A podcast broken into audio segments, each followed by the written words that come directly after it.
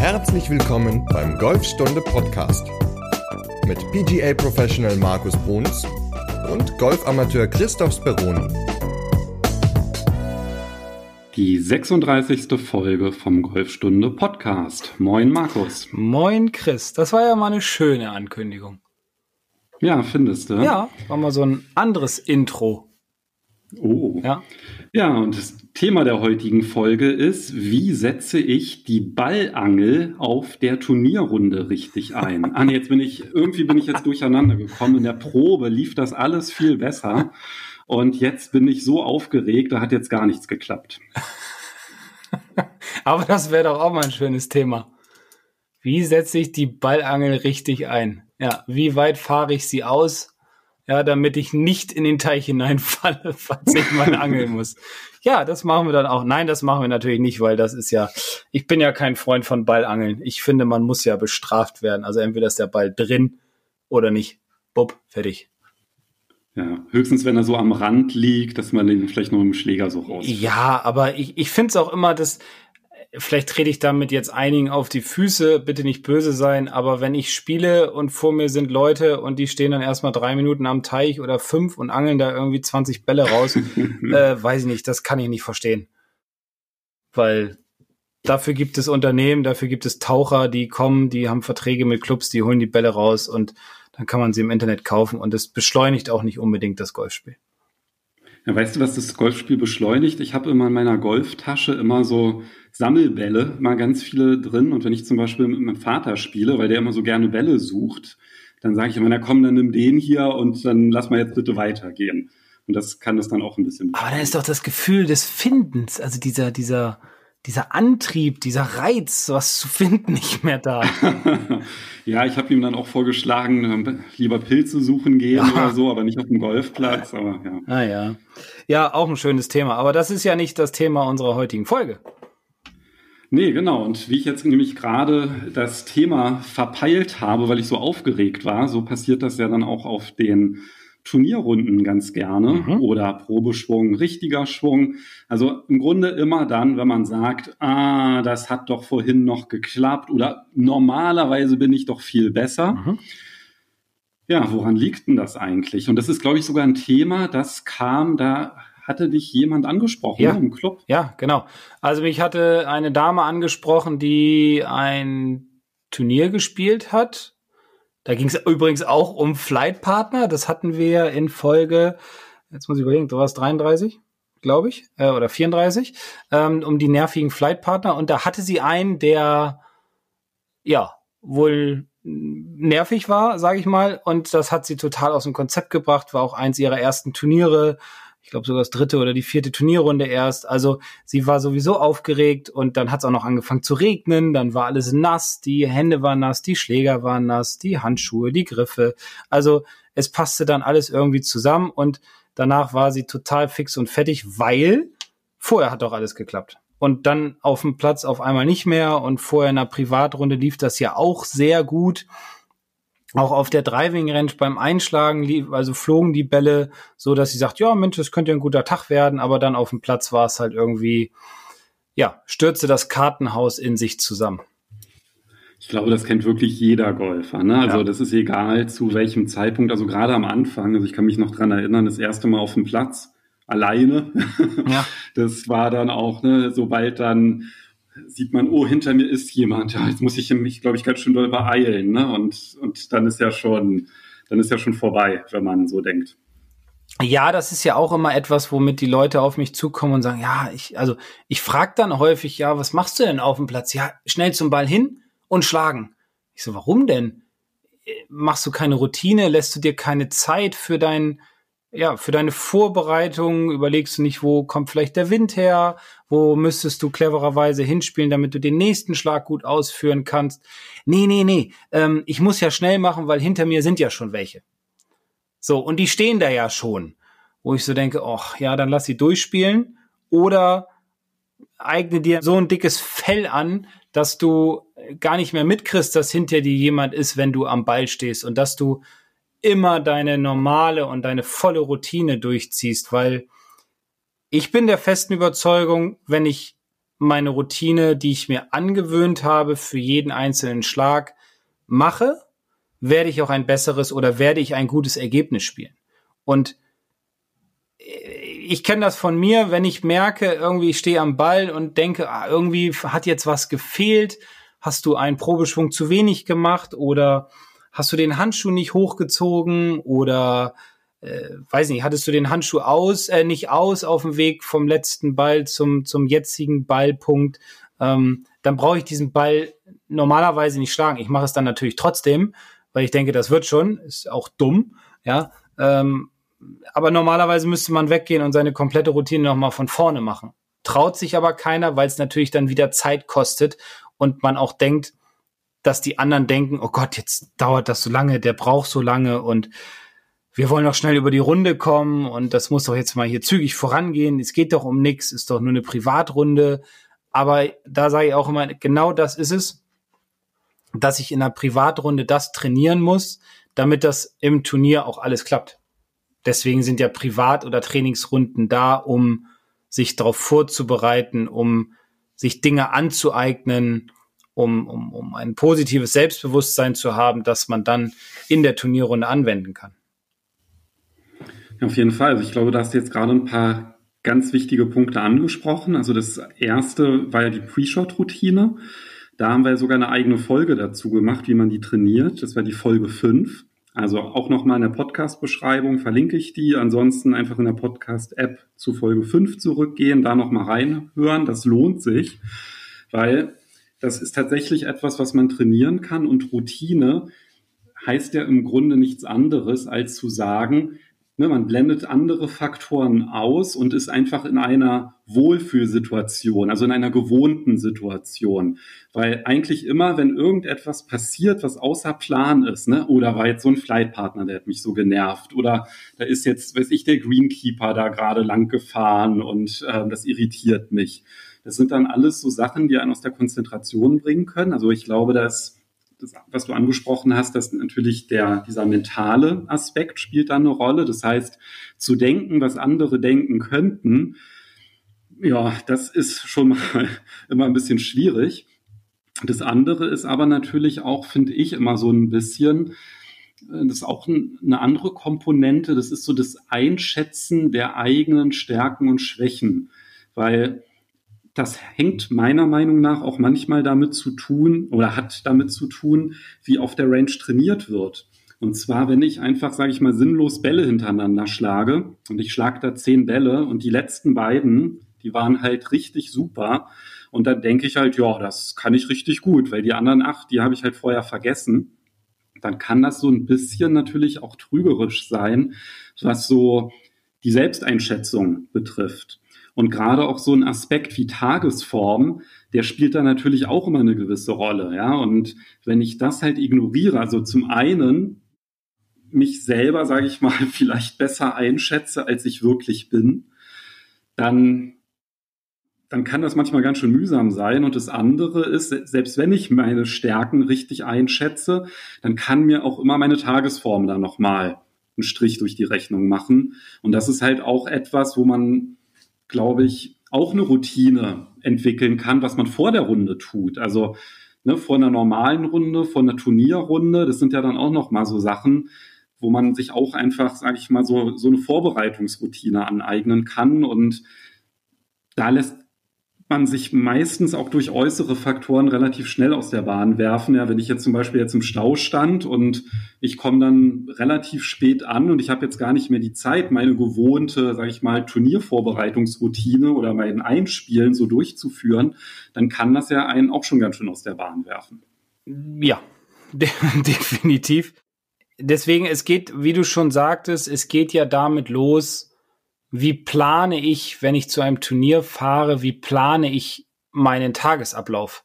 So blöd oder vielleicht auch spießig, wie das klingt, aber wenn ich um 11 Uhr eine Startzeit habe, dann bin ich nicht um 10.45 Uhr da, weil dann kommt ja noch, ich muss die Scorekarte holen, ich muss mein Bag auspacken, ich muss mein Trolley aufbauen, vielleicht muss ich noch mal auf Toilette beim Scorekarten abholen, dauert's, weil vor mir irgendwie zehn Leute stehen, ähm, und der eine hat irgendwie hier mit ein Problem und der andere damit. Das dauert alles.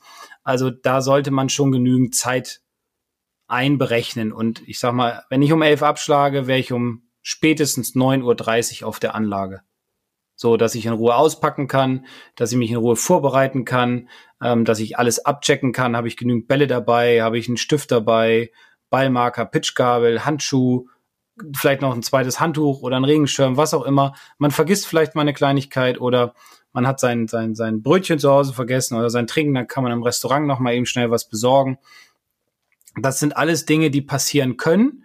Und selbst wenn man alles dabei hat und gut vorbereitet ist, hat man dann trotzdem eine gute Ruhe oder eine, eine wunderbare Ruhe und kann alles, ja, ganz in Ruhe machen. Also in Ruhe patten gehen, vielleicht noch mal einen Drill da reinbauen, in Ruhe ein paar Kurzspielschläge machen, ein bisschen im Bunker gehen mal, in Ruhe lange Schläge machen, sich aufwärmen mit den Übungen. Also alles, was so dazugehört. Wenn man aber in Hektik ist, dann funktioniert das nicht und äh, bin auch, ich bin auch fest davon überzeugt, dass man schlecht spielt. Es gibt dann mal so einen Tag, da kann das alles gut gehen, klar, wenn man so mit Hektik da ankommt, weil man so voll unter Adrenalin ist und dann läuft das alles und man stellt sich einfach hin und macht sich überhaupt keine Gedanken.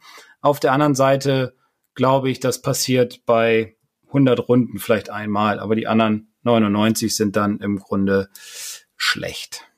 Wie sieht denn bei dir denn so eine Vorbereitung aus? Also wenn du an deine Amateurzeit zurückdenkst und da stand ein Turnier an, was hast du dann so gemacht, bevor du zum Abschlag gegangen bist? Also kommst beim Platz an. Was, wie war da so dein Ablauf? Ja, also wie gesagt, ich war so immer anderthalb, ein, dreiviertel Stunde vorher war ich auf dem Golfplatz und äh, habe dann alles in Ruhe ausgepackt und ähm, wie das, das, das Golfbag gecheckt. Äh, vielleicht waren graue Wolken am Himmel, da habe ich einen Schirm eingepackt und Regenkleidung.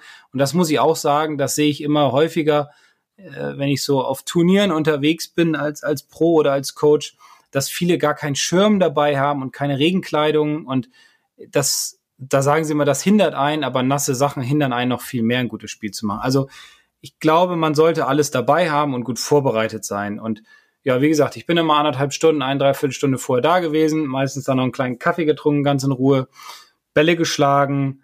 Er hatte da immer so eine, so ein, so ein, so ein, so ein ja, immer den gleichen Ablauf, den Übung ungefähr fünf Minuten, dann habe ich mich vom Kleinen zum Großen hochgearbeitet, also habe mit kurzen Schlägen angefangen, äh, in meiner Kurzspiel äh, Area dann bin ich da bin ich hingegangen, habe dann so verschiedene Situationen bin ich durchgegangen, auch so Situationen, die vielleicht nicht vorkommen, aber wenn sie vorkommen, dann bin ich froh, dass ich sie trainiert habe, wie eine kahle Stelle oder wie mal aus dem Rough chippen oder bin auch mal so in so ein, so ein, so ein bisschen in den Wald reingegangen, wenn das möglich war und habe dann einfach mal flache Bälle aufs Grün gechippt aus dem, aus dem Wald heraus, um einfach mal ein Gefühl dafür zu bekommen, wie der Untergrund ist. Ja, und zum Schluss bin ich dann immer 20, 25 Minuten aufs Puttinggrün gegangen und hatte das aber immer so getimt, dass ich auf jeden Fall 10 Minuten vor meiner Startzeit am Abschlag war, um dann die Sachen in die Hosentasche zu packen, die wichtig sind und alle anderen rauszunehmen. Also die Tees in die Hosentasche, Ballmarker, Pitchgabel, Handschuh, Ball markieren, vielleicht noch einen zweiten und dritten Ball markieren, damit ich das auf der Runde nicht machen muss, falls ich mal einen verliere oder einen provisorischen Ball spielen muss. Ähm, und so war ich dann vorbereitet und war dann positiv am Abschlag und hatte keinen Stress. Deswegen bist du so gut, talentiert und sorgfältig, mein Ja, Güte. ich bin wirklich sorgfältig. ich räume zu Hause auch immer gleich alles auf. Das nervt meine Frau manchmal, aber gut, das ist so. Das ist mein Tick. ja. Ja, also, äh, also eine Routine fängt im Grunde damit an, wenn ich ankomme und endet praktisch auf dem Platz am Ball. So, und wenn man auf dem Platz keine Routine hat, dann sollte man sich über die Zeit, über die nächsten Wochen, Monate, gut, jetzt gehen wir auf den Herbst und Winter zu, da ist jetzt mal die Zeit, um solche Dinge auch zu trainieren, um einfach mal auf den Platz zu gehen, alleine mal auf den Platz zu gehen und sich mal nicht so viel Gedanken über seine Technik zu machen oder über die Schläge, sondern mal an solchen Dingen wie einer Routine zu arbeiten. Zum Beispiel zu sagen, ich stelle mein Backup, dann laser ich, wie weit ist es zum zum Grün, wenn ich jetzt schon Abschlag gemacht habe, dann ziehe ich den jeweiligen Schläger raus, dann, also vor dem Wind nochmal überprüft, dann ziehe ich den jeweiligen Schläger raus, den ich dafür brauche, überlege, ob das der richtige ist in dem Moment, beziehungsweise schaue, wo würde ich den Ball hinspielen.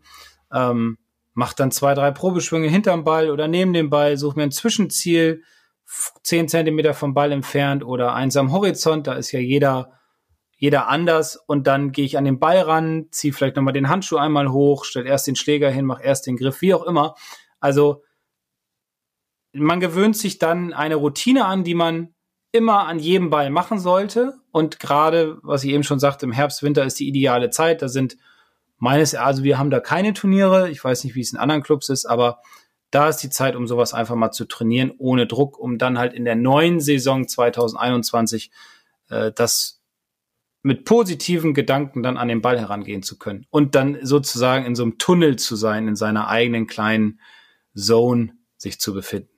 Ich mache das immer so vor den Turnieren. Also ich bin, habe meistens nicht so viel Zeit, dass ich dann irgendwie mir noch ähm, da anderthalb, ein Dreiviertelstunde vorher da sein kann. Also ich habe meistens immer nur so so ein Zeitfenster von einer halben Stunde ungefähr, bis ich zum Abschlag hingehe. Natürlich, wenn es sich irgendwie ähm, einrichten lässt, dann natürlich auch gerne mehr, ja, aber das kriege ich einfach zeitlich nicht hin. Also da habe ich dann halt wirklich nur so eine halbe Stunde und da habe ich mir, also ich habe dann auch wirklich diese Erfahrung gemacht, dass ich halt so ganz am Anfang bei den ersten Turnieren, da bin ich dann irgendwie so am Platz angekommen und dachte ich, ja, was mache ich denn jetzt? Ja. So und weißt du, und alleine dieser Gedanke, der ist ja schon eine Katastrophe. Ne, man muss Konzentration, Energie aufwenden, um sich Gedanken zu machen, ja, was man jetzt da irgendwie auf dem Gelände anstellt und eins muss ich dazu auch sagen, Tasche packen finde ich halt auch immer ganz wichtig. Das mache ich auch eigentlich immer einen Tag vorher, damit das einfach, dass man da jetzt nicht auch noch dran denken muss, sondern da gucke ich dann einfach nur, dass ich dann halt ausreichend Wasser oder Essen dann noch mit einpacke, aber das einfach von der Ausrüstung, dass einfach alles im, im Back ist. Ja, dass man da jetzt nicht anfangen muss, ja, wo, äh, wo ist jetzt nochmal meine Pitchgabel oder so. Mhm. Und wenn ich halt ankomme, dann ist es halt so, dass ich verschiedene Module so ein bisschen habe. Also ich habe mir das so aufgeteilt, weil dadurch, dass ich ja auch immer unterschiedlich Zeit habe und nicht immer gleich, dass ich dann so ein halt gucke, okay, wie viele von diesen Modulen kann ich denn jetzt machen? Also wie viel Zeit habe ich dafür? Und dann ist es halt zum Beispiel so, dass wenn ich halt wirklich gar keine Zeit habe, das, was ich auf jeden Fall mache, ist immer als allererstes aufs Putting Green zu gehen, um halt die Geschwindigkeit zu testen. Das hatte ich ja auch schon in vergangenen Folgen erwähnt, dass ich dann halt immer neuen Putts spiele mit verschiedenen Ausholbewegungen, um dann halt, also jeweils drei pro ähm, Ausholbewegung. Und da werde ich auch noch mal das nenne ich Referenzlängenmethode. da da gibt es auch noch einen ähm, Blogbeitrag zu. Das werde ich jetzt nicht im Detail wiederholen, sondern ich verlinke das auch in der Podcast-Beschreibung, sodass man das dann nochmal nachlesen kann, wie das funktioniert. Aber im Grunde das Ziel von diesem Modul ist, herauszufinden, wie schnell sind die Grüns, wie weit muss ich ausholen, weil dann kann ich da schon mal einen mentalen Haken dran machen, dass ich weiß, okay, ich habe also ich habe im Grunde mich so vorbereitet, dass ich meine Putts von der Dosierung und von der Lenkkontrolle gut spielen werde. Mhm. Also das habe ich dann einfach, selbst wenn das dann vielleicht auf einer Bahn dann halt gar nicht der Fall ist, aber irgendwie habe ich da dann noch ein ganz gutes Selbstvertrauen, dass ich einfach mir dann sage, ja, ich, ich weiß jetzt, wie, wie weit ich ausholen muss bei den verschiedenen Distanzen. Wenn ich dann noch also dann habe ich noch so mein Chip-Modul, das mache ich dann auch immer so am, am Chipping Green, ähm, dass ich dann halt noch ein paar Chips spiele aus unterschiedlichen Distanzen und da mache ich dann halt gar nicht irgendwie mehrere Bälle von der gleichen Position, sondern ich drop einfach so beliebig die Bälle und ähm, spiele die dann und versuche dann halt so unterschiedliche Distanzen da so ein Gefühl für aufzubauen. Da gehe ich dann gar nicht so sage ich mal, systematisch ran, wie ich es beim Patten mache, sondern da vertraue ich dann halt wirklich meinem Gefühl mhm. und versuche die dann, ja, da kontrolliert an die Fahne zu spielen. Dann gehe ich meistens zur Range, wärme mich dann auf, mache ein paar Aufwärmübungen. Da gibt es ja auch ein kostenloses E-Book zu, wo halt so ein schönes Aufwärmprogramm ist. Es dauert halt sieben Minuten, dass man dann perfekt aufgewärmt. Das werde ich auch nochmal verlinken. Also ich merke schon irgendwie, die Links werden ganz schön viel jetzt in dieser Folge, zumal es ja auch noch einen neuen Online-Kurs gibt. Und zwar hat nämlich der Nino, der das E-Book geschrieben hat, besser in die Runde starten. Mit dem habe ich jetzt eine Neuauflage gemacht und da haben wir das Ganze jetzt auch noch in einen Online-Kurs gepackt. Und der ist jetzt auch ganz frisch online gegangen und das lohnt sich auf jeden Fall, sich das auch nochmal anzuschauen, weil das sind alles so Übungen, die ähm, helfen, ja, in die Bewegung reinzufinden. Und zwar, wenn man halt jetzt nicht jeden Tag spielt und ähm, ja, da einfach dieses Muskelgedächtnis auch so ein bisschen aufzufrischen, sind das halt wirklich gute Übungen, um, ja, wie setze ich nochmal die Hüfte ein im Schwung, wie rotiere ich den Oberkörper, dann einfach die Brustmuskulatur zu dehnen, ja, dass man dann halt auch so ein bisschen ähm, gerade am Ball ste äh, steht. Wenn man halt viel am Schreibtisch sitzt, dann verkürzt sich ja die Muskulatur und dann hat man da halt auch Probleme, dann gut zu rotieren. Das finde ich sogar teilweise wichtiger als das Schlagen der Bälle. Also wenn ich dann halt Bälle schlage, dann ja, versuche ich mich dann auch zu disziplinieren, vor allem Pitches zu spielen, um einfach halt ja so ein Gefühl für einen Rhythmus zu bekommen. Und dann sind die Langschläge dann gar nicht mehr so wichtig. Da spiele ich dann halt noch ein paar von. Und dann geht es eigentlich auch schon direkt zum Abschlag. Mhm. Und dann fängt halt, wie du es gesagt hast, eine andere Routine an. Also das lohnt sich auf jeden Fall, sich einfach so diesen Ablauf so ein bisschen zu strukturieren und dann halt auch sich so zu überlegen, wie viel Zeit habe ich und wie lange kann ich in die verschiedenen Bereichen was machen, weil das ist ja dann halt das Schlimmste, wenn man dann irgendwie, ja, irgendwas läuft nicht so, wie man es geplant hat. Und das ist ja eigentlich das, wo dann einem eine Routine helfen kann, einfach wieder zurückzufinden, bei sich zu bleiben, konzentriert zu bleiben, fokussiert zu bleiben. Und wenn man halt so eine Routine nicht hat und sich aus so einem, sage ich mal, äußeren Faktor da rausbringen lässt, dann wird das dann halt schwierig. Und dann ist es wirklich egal, ob es irgendwie die Vorbereitung für die Privatrunde ist, für die Turnierrunde, für den Schlag oder den Probeschwung. Das sind dann alles Sachen, die die einem dann helfen können, wenn man eine Routine entwickelt hat, dann einfach dann auf dem Punkt dann auch da zu sein. Aber dafür muss man es dann halt auch wirklich trainieren und sich Gedanken machen und es halt auch nicht erwarten, dass es halt sofort da ist. Eine Routine muss sich nicht. halt auch einfach entwickeln. Ja, das, das ist aber auch, ich sage das immer auch zu, zu, meinen, zu meinen Schülern so, wenn, wenn man morgens hat man ja auch so seine, seine Routine. Also wenn ich um neun Uhr Unterricht habe, dann bin ich so Viertel nach acht, zwanzig nach acht da, um einfach alles vorzubereiten, um die Anlage aufzubauen, um die Hütte durchzufegen, um Licht anzumachen äh, und so weiter, um so ein paar Dinge halt wegzuräumen. Und um halt um Viertel nach acht da zu sein, muss ich zu Hause so gegen 7.35 Uhr losfahren, weil morgens ist halt relativ viel Verkehr in Bremen und da brauche ich so um die 40 Minuten circa. 35 bis 40 Minuten brauche ich meistens. So, also weiß ich, habe ich mir angewöhnt, dass ich so um 6.30 Uhr aufstehe, damit ich dann so 7.30 Uhr, 7.35 Uhr losfahren kann. Damit ich aber alles ganz in Ruhe machen kann zu Hause. Also das habe ich mir aber auch über Jahre angeeignet. Wenn ich jetzt aber zum Beispiel mal, was selten vorkommt, um 10 oder um 11 Unterricht habe, dann muss ich erstmal komplett meine Routine umstellen, weil, also gedanklich, also ich denke, ich müsste meine Routine umstellen, dabei muss ich nur den Wecker einfach auf 7.30 Uhr oder 8.30 Uhr stellen. Dann bleibt das alles gleich, aber es ist erstmal ein ganz komisches Gefühl und das ist genauso auf dem Platz. Wenn ich irgendwie was verändere, habe ich ein komisches Gefühl, bin nicht mehr in meiner, in meiner Zone, wie die Amis sagen, sondern bin dann so raus und weiß dann gar nicht mehr so richtig, was ich machen soll. Und dieses Gefühl ist dann einfach falsch. Und deswegen, was ich vorhin schon gesagt hatte, fangt jetzt an, wenn ihr keine gleichmäßige Routine habt, fangt jetzt an, nach den, also jetzt, wenn die Saison vorbei ist, nach der Saison im Herbst ähm, und Winter auf den Platz zu gehen und sich eine Routine anzueignen, weil das geht nicht von heute auf morgen. Das braucht Zeit, bis der Kopf und der Körper das verstanden haben. Und irgendwann ist es ein Automatismus, wie alle oder wie ganz, ganz viele Dinge in unserem Leben. Und ähm, wir machen ja circa 90, 95 Prozent unseres Tagesablaufes machen wir unbewusst. Und da muss im Grunde auch die Routine mit rein in das Unterbewusstsein, äh, dass ich mir darüber dann irgendwann keine Gedanken mehr mache, weil ich will mich ja auf meinen Schlag konzentrieren. Ich will mich darauf konzentrieren, was für eine Flugkurve ich meinetwegen äh, spiele oder was für einen Schlag ich ausführen will. Und wenn ich mir dann noch zu viele Gedanken über Routine mache, dann wird das alles nichts. Deswegen jetzt an der Routine arbeiten, ist die beste Zeit dafür, um dann, wie gesagt, nächstes Jahr gut reinzugehen.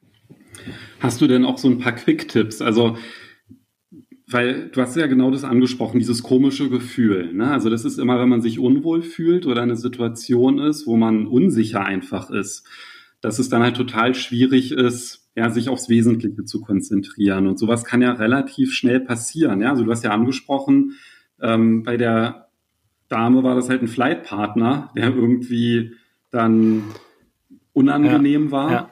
Und Hast du da irgendwie einen Tipp? Wie gehst du damit um? Ja, sie hat noch nicht so die Erfahrung auf dem Platz oder im Turnier, weil ja, dritte oder vierte Turnierrunde. Ähm, und bis jetzt waren die Flightpartner natürlich immer nett. Und da habe ich auch gesagt, gut, das ist jetzt der reine Lernprozess. Also da muss man sehen, man kann Pech haben, logisch, haben wir schon drüber gesprochen, man kann viel Glück haben.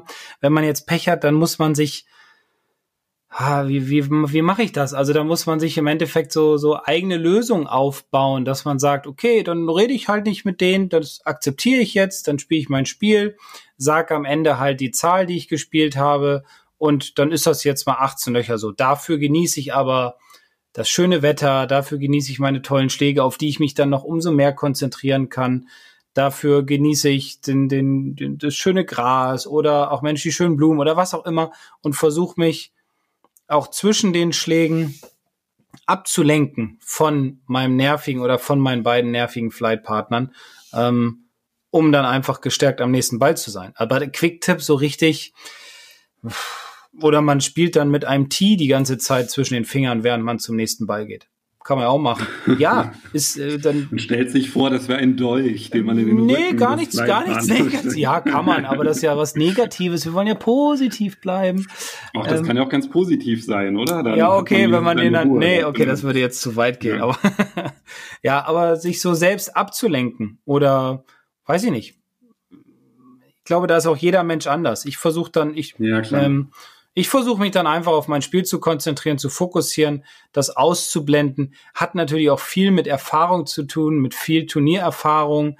Wenn man jetzt am Anfang einer Golfkarriere steht, dann ist es schwierig. Aber wenn man schon weiter fortgeschritten ist, dann hat man vielleicht schon so eine gewisse Art, ja, so eine gewisse Routine im Kopf entwickelt, die dann sagt, okay, leck mich am Arsch, der Flightpartner, der nervt, ich gehe jetzt meinen Weg und soll er machen, was er will, ist mir egal, ich spiele jetzt mein Spiel. Ist immer leichter gesagt als getan.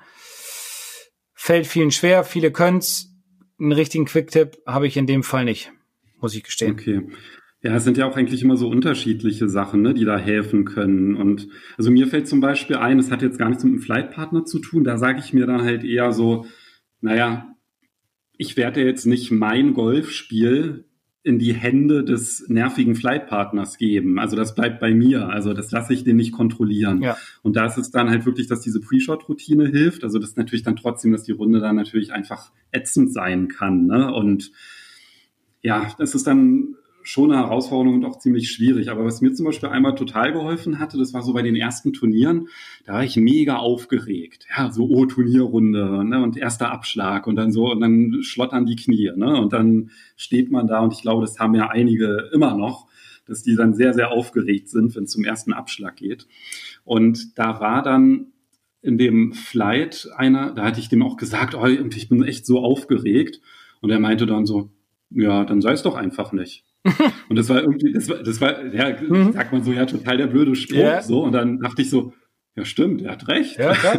Und ja, ja, klar, warum? Ich muss es ja gar nicht sein. Was so, soll denn passieren? Einmal, ja. ja, so, und auf einmal ging es dann halt viel besser. Da hatte ich das dann ganz gut im Griff. Und manchmal sind es ja wirklich nur so, manchmal einfache Sprüche, die einem dann helfen können, sowas ähm, zu meistern. Aber wie du auch gesagt hast, das kommt halt nicht von heute auf morgen, den hat man auch nicht in der, Schub, in der Schublade.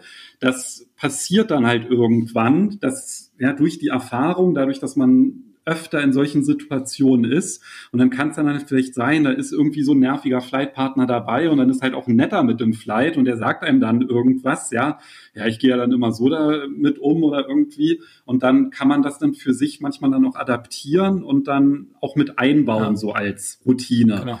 Aber dafür muss man da einfach halt durch. Ne? Also das ist dann so, wenn man sowas erlebt hat, wo man gemerkt hat, hey, irgendwie, das hat mir jetzt gar nicht gefallen, ist es halt egal, ne, ob das eigene Spiel, so dieses Thema Einschätzen der Leistung, der Tagesform oder der Flightpartner oder ja, die Aufregung im Turnier, das halt wirklich zu reflektieren. Also ich glaube, das ist so der erste Schritt in eine Verbesserung. Genau, und der zweite Schritt ist dann, ähm, aus drei Schwüngen zwei zu machen. Das musst du jetzt mal genauer erklären. genau. du redest mit kryptisch. Genau, also es gibt im Grunde, gibt es ja drei Schwünge, die jeder Spieler hat. So, bessere haben zwei Schwünge oder die Pros auf der Tour haben auch zwei Schwünge. Und zwar gibt es einmal den Driving Range Schwung, der ist entspannt, der ist, ach ja, gut, dann schlage ich den Ball und dann konzentriere ich mich mal auf die Flugkurve, probiere das mal. Oh, hat geklappt, das mache ich gleich nochmal. Ich erarbeite mir ein Gefühl. Ähm, ich habe ja noch mehr Bälle da, dann trainiere ich jetzt mal ordentlich. Dann gibt es den Probeschwung und dann gibt's den, ich sag mal, Schlagschwung, also den, den Schwung mit dem Ball dann. Und man muss auch da versuchen, also die sind alle drei unterschiedlich. Weil der Probeschwung, sagen ja auch immer alle, oh, dein Probeschwung, der sah so toll aus, aber dein Schlag, der war irgendwie ganz anders. Ja, jetzt ist der Ball ja auch nicht so geflogen, wie das so beim Probeschwung aussah und das war auch so fest und nicht so rhythmisch und du hast so draufgehauen und versucht das doch mal wie beim Probeschwung zu machen und ich glaube, darin liegt die Kunst, den Schlagschwung oder den Schwung mit dem Ball so auszuführen, wie auch den Schwung auf der Driving Range.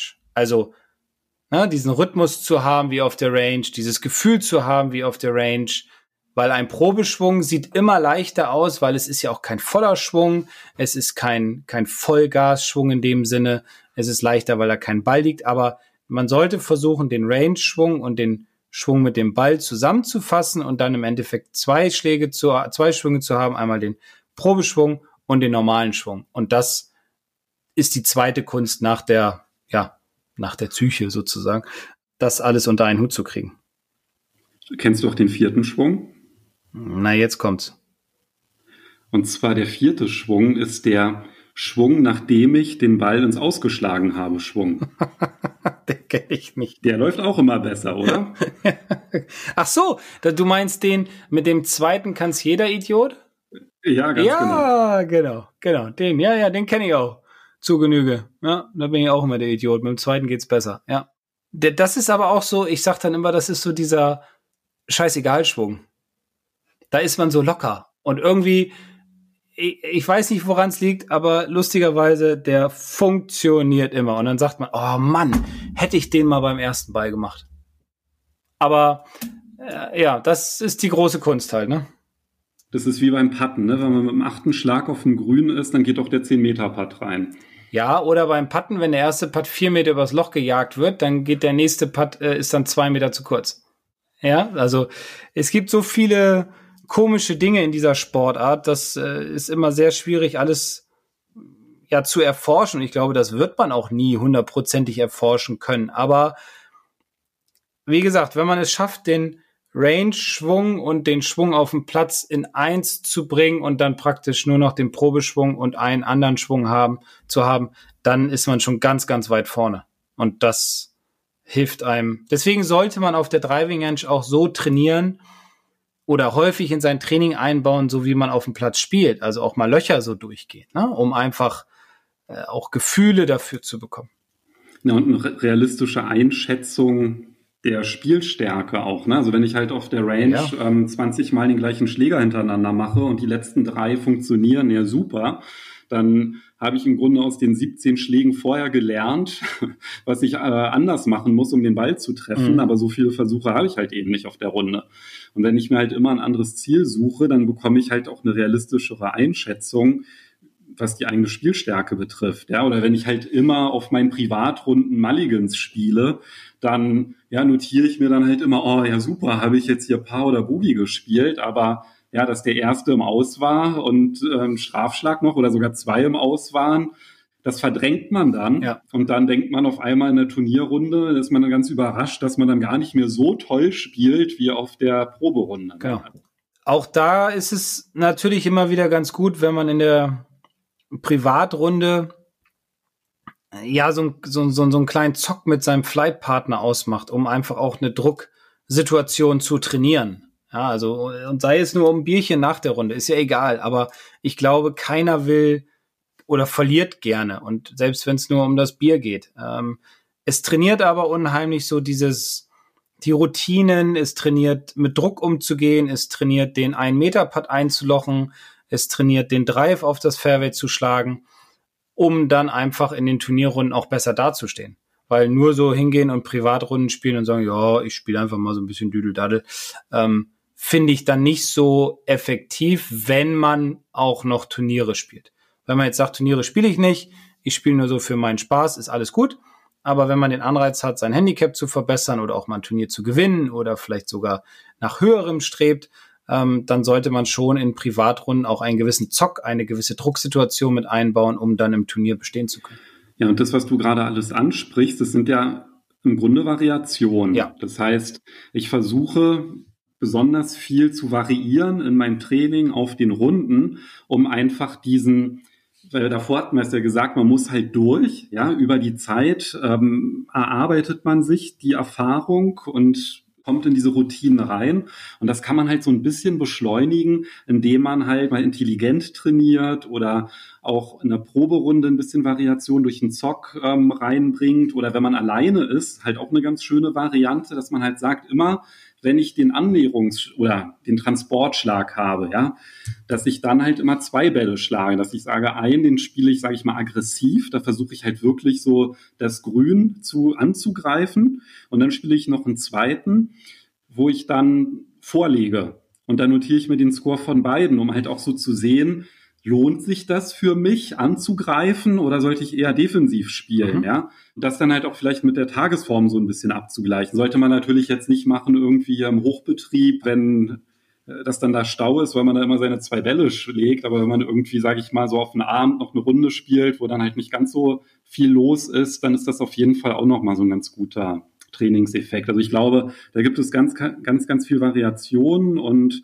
da lohnt sich dann halt auch immer, ja, wenn man mit einem Freund, einer Freundin auf die Runde geht, dass man sich dann halt vielleicht dann noch überlegt, wie kann man da vielleicht noch so ein paar andere spielerische Elemente mit reinbringen. Ja, definitiv. Zocken, Spielen, Variationen sind immer hilfreich, um sein Spiel zu stärken, um sich auch nicht zu viele Gedanken auf dem Platz über seine Technik zu machen, sondern um ja, seine mentale Seite zu stärken. Und da fällt mir nämlich auch ein, noch ein Link. Jetzt sind es schon eins, zwei, drei, vier. Der fünfte Link hm. jetzt in dieser Folge. Da packe ich noch mal rein einen ähm, Blogbeitrag, wie man sein Training auf der Range abwechslungsreich gestalten mhm. kann. Und dann halt auch wirklich so einfach ein paar Löcher simulieren kann. Ist auch ein ganz guter Beitrag. Da lohnt sich das auf jeden Fall auch reinzugucken. Das heißt, wenn die Folge gleich zu Ende ist, und ich glaube, Markus, das dürfte sie jetzt sogar sein, ja. dann lohnt sich das auf jeden Fall, da nochmal reinzuschauen in die Podcast-Beschreibung und dann ein bisschen zu stöbern und sich da so ein bisschen Anregungen zu holen, weil ich glaube, ihr habt das wahrscheinlich jetzt beim Hören mitbekommen. Das ist ein sehr, sehr umfassendes Thema. Wir könnten jetzt wahrscheinlich noch ja, eine Stunde weiter reden und in jedem der verschiedenen Bereiche, in denen man Routinen gebrauchen kann, noch tiefer einsteigen. Aber ich glaube, wir haben jetzt ein paar Anregungen gegeben. Da kann sich jeder ein bisschen was rausschnappen und ja, in, im Blog, im Golfstunde-Blog, da geht's dann halt dann auch wirklich in die Tiefe und da kann man sich dann ganz schön viel rausziehen, falls einen das interessiert. Ganz genau. Sehr gut. Ja, hat Spaß gemacht. Ja, fand ich auch. Worüber reden wir denn dann in der nächsten Folge? Äh, in der nächsten Folge, in Folge 37, geht es um die verschiedenen Puttergriffe.